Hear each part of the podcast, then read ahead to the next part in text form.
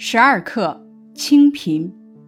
课内总结：这是方志敏一九三五年在狱中所写的一篇文章，以第一人称叙述了他被俘后被两个国民党兵士搜身逼问的经历，表达了他对清贫的理解，展现出一位共产党人坚定的革命信念和矜持不苟、舍己为公的高尚品质。这篇文章一共十个自然段，可以分为四个部分，以直抒胸臆与讲述事件相结合的方式，表达了方志敏内心坚定的革命信念，写出了清贫的内涵。第一部分，第一自然段，从我从事革命斗争十余年，却从没有奢侈过谈起，直接表达出自己对清贫的理解。矜持不苟，舍己为公，并提出全文的主旨即清贫是共产党员的美德。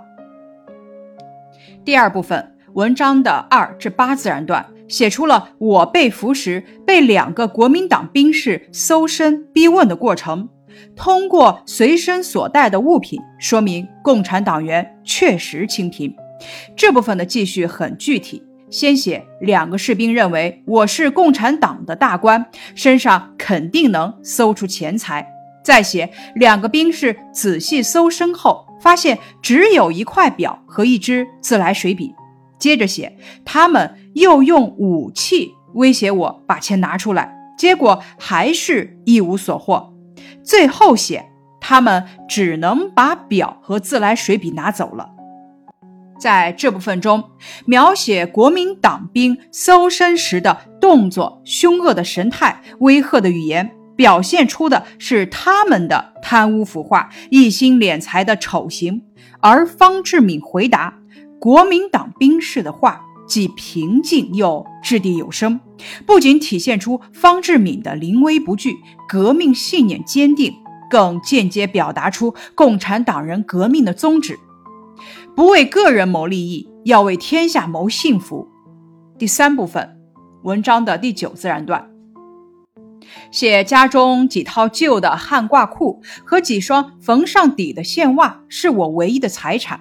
这是从家中财产的角度写共产党人的清贫。讲自家这几件传世宝石，作者的语气甚至还有些幽默，说明他以清贫朴素的生活为乐。并且在狱中也仍然乐观坚定。本课的第四部分，第十自然段总结全文，点明清贫朴素是革命者战胜困难的力量源泉，表明了自己的心迹。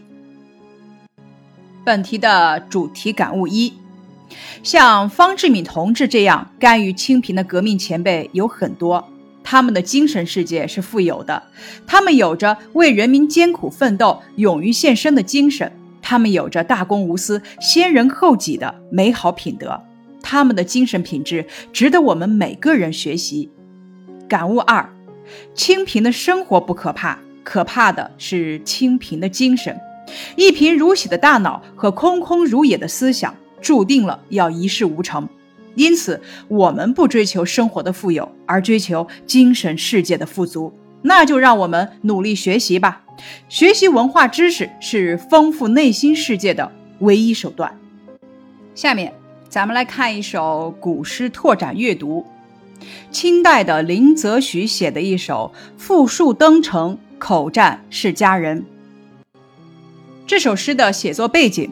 一八四二年，林则徐被遣戍新疆伊犁，在西安与家人告别的时候，做了题为《复述登城口战世家人》七律二首：“苟利国家生死以，岂因祸福必趋之。”这联佳句是第二首的第二联，诗人气概昂扬，明确表示，纵使被贬遣戍，只要对国家有利，不论生死也要去干。岂能因为个人祸福而避后趋前？此时此境，诗人身怀忧民之心，忠君之意，难忘报国。复述登城口战是佳人，清林则徐。立威任重酒神疲，在劫哀庸定不知。苟利国家生死以，岂因祸福必趋之。谪居正室，君恩厚；养拙刚于，庶足矣。细雨山栖谈故事，是吟断送老头皮。复述登城，就是到边关赴任，即将启程。口占就是即兴作诗词，不打草稿，随口吟诵出来。养拙的意思是为才能低下而闲居度日，常用为退隐不仕的自谦之词。断送老头皮，苏轼《东坡志林》载：真宗访隐士杨溥，问能不能作诗，溥说不能。真宗问临行有人作诗送亲否？溥说老妻作了一首：更休落魄贪杯酒。意莫猖狂爱咏诗，今日捉将关里去，这回断送老头皮。真宗大笑，放他回家。这其实就是掉脑袋的意思。后以此典形容隐者不愿为官。林则徐，一九七五年八月三十日，乾隆五十年至一八五零年十一月二十二日，道光三十年。汉族，福建侯官人，今福建省福州，字元甫，又字少牧，石林，晚号四村老人，四村退守，平泉居士，立社散人等，是清朝后期政治家、思想家和诗人，是中华民族抵御外辱过程中伟大的民族英雄。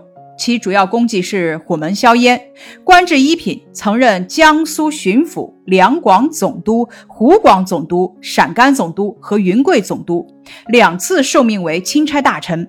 因其主张严禁鸦片，抵抗西方的侵略，坚持维护中国主权和民族利益，深受全世界中国人的敬仰。这首古诗的大意是：我能力低微而肩负重任。早已感到筋疲力尽，一再担当重任，以我衰老之躯、平庸之才，是定然不能支撑了。如果对国家有利，我可以不顾生死，岂能因祸而逃避，见福就屈服呢？我被流放边关，正是君恩高厚，对我来说，退隐比当一名庶族更适宜。我开着玩笑同老妻谈起真宗赵对杨浦的故事，说：“你不妨吟诵一下这回断送老头皮那首诗来为我送行。”回到课文《清贫》，咱们总结一下：读了这篇课文之后，大家都获得了哪些启示？明白了什么道理呢？方志敏为了革命，生活清贫，精神富有，体现在。他拥有为人民艰苦奋斗、敢于献身的精神，拥有矜持不苟、舍己为公的美德，拥有坚韧不拔、乐观向上的品质。读完了这篇文章，我被方志敏忠于革命事业的信仰所折服。他身居要职却甘于清贫，更是让我敬佩不已。我们中华民族正是因为有众多像方志敏这样甘为祖国献身的革命者，才有了祖国今天的繁荣富强。我觉得清贫是最伟大的财富，是一种充满正能量的价值观，是一种品德修养，是中华民族宝贵的精神传统。在实际生活中，有很多人过着像他一样清贫的生活。有为灾区捐款而自己过着清苦生活的普通人，有一心一意为人民服务的劳动模范，还有为祖国进步与发展奉献一生却生活清贫的科学家。他们都是值得我们学习的人。这篇课文的写作手法，首先第一点，通过语言、动作和神态描写，表现人物的内心世界。与咱们学过的前两篇课文一样，通过语言、动作和神态描写来表现人物的内心世界，是本文突出的写作特点。比方说，文中的第二部分对两个国方兵士的语言、动作和神态的描写，就表现了他们想发意外之财的急切心情和贪婪的嘴脸；而方志敏的语言神态，则是把他一心为革命的内在品质表现得更为突出。我们且看那两个兵士的表现：从我上身摸到下身，从袄领捏到袜底，一无所获后，开始威胁：“赶快将钱拿出来，不然。”然后弓着背将我的衣角裤裆过细的捏，又在我躲藏的地方周围低头注目搜寻了一番，转身抢夺我的表和水笔。这样的侧面描写，比方志敏直接说自己清贫啊。更有说服力。最后，方志敏又补充了一段，他说自己有的有的有几套旧的汉褂裤与几双缝上底的线袜，这样的有反而衬托了自己的无。作者用调侃的语气让大家理解自己的清贫。最后点明了中心：清贫、洁白、朴素的生活，正是我们革命者能够战胜许多困难的地方。本课的写法二：巧用对比。课文一开篇便多次运用了对比，朴素与奢侈形成对比，经手巨款与却不贪占形成对比，国方的伟人们认为夸张与每个共产党员具备的美德形成对比。在事件的叙述中，更是巧用对比。比方说，两个兵士认为方志敏应该有钱，却搜不出钱。再比方说，文中的第三部分写家中仅有的旧褂裤与线袜，在方志敏眼中是传世宝，却被那些富翁们持冷三天。这两种态度也形成了对比。这篇课文通过一系列的对比，突出的是共产党人的艰苦朴素、大公无私的革命美德。写法三，语言风格特别。作者用趣事来形容自己被捕的事，用有的有的但不算多的轻松口吻来回忆自己的财产，把几套旧的汉褂裤、几双缝上底的线袜称作传世宝，字里行间流露着方志敏豁达的革命乐观主义精神。本课的写法四，多线并存的写法。本文的线索不止一条。首先，标题就是线索，这是用中心思想做线索，也可以称之为红线。其次，就是以我为线索，全文是第一人称，我自然是线索。第三，是以设问来作为线索。第一段中设问：如果有人问我身边有没有一些积蓄，我可以告诉你一桩趣事。在倒数第二段又说。是不是还要问问我家里有没有一些财产？请等一下，让我想一想。这些就是设问的写法。写法五，从结构上来说呀，这篇课文总体上是叙述加议论这种写法。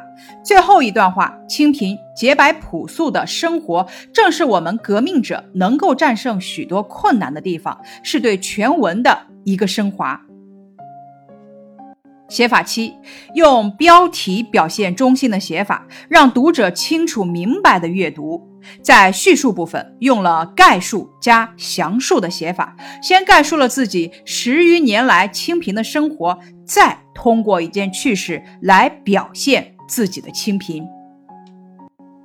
下面是方志敏同志写的《可爱的中国》一篇阅读短文练习，朋友。中国是生育我们的母亲，你们觉得这位母亲可爱吗？我想你们是和我一样的见解，都觉得这位母亲是蛮可爱、蛮可爱的。语言气候，中国处于温带，不十分热，也不十分冷，好像我们母亲的体温不高不低，最适宜于孩儿们的偎依。以言国土，中国土地广大，纵横万数千里。好像我们的母亲是一个身材魁大、胸宽背阔的妇人。中国许多有名的崇山大岭、长江巨河以及大小湖泊，岂不象征着我们母亲丰满坚实的肥肤上之健美的肉纹和肉窝？中国土地的生产力是无限的，地底蕴藏着未开发的宝藏也是无限的，废置而未曾利用起来的天然力更是无限的。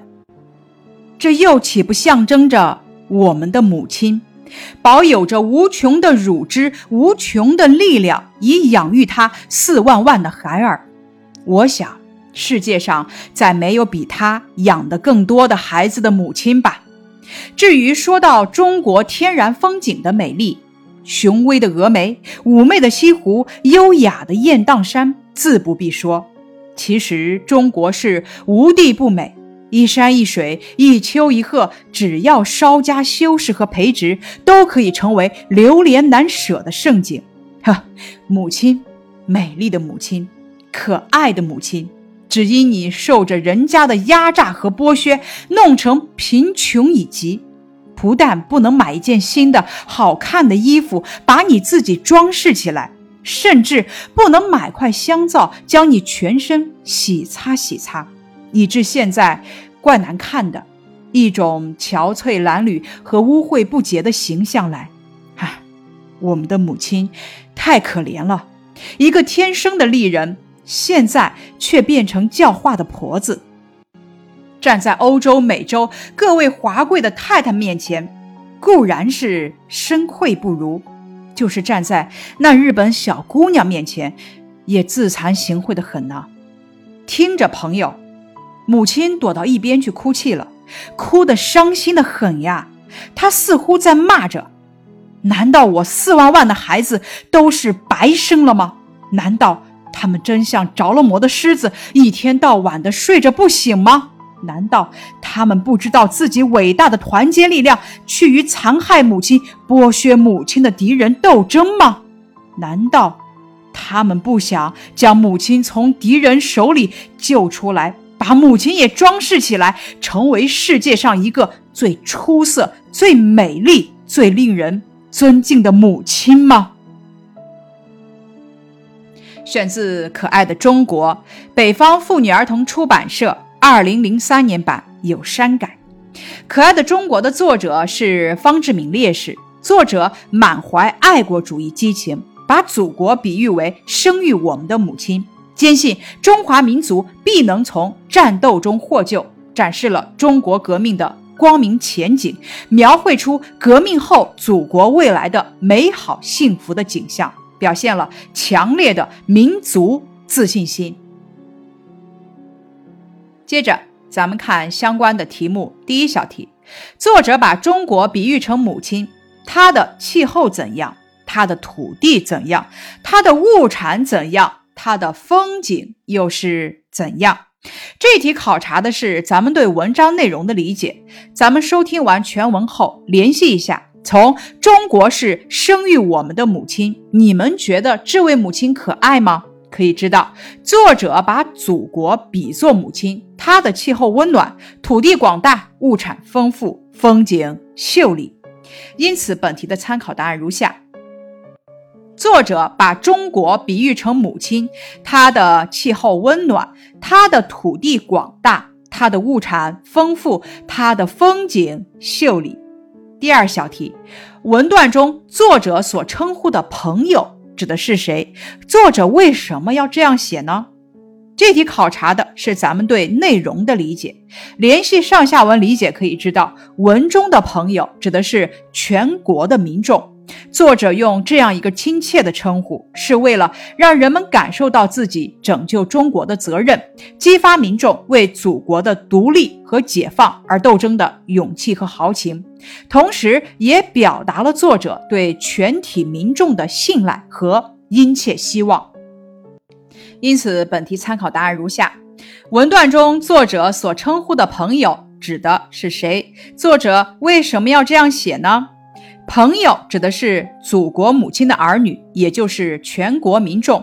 作者用这样一个亲切的称呼，是为了让人们感受到自己拯救中国的责任，激发民众为祖国的独立和解放而斗争的勇气和豪情，同时也表达了作者对全体民众的信赖和殷切希望。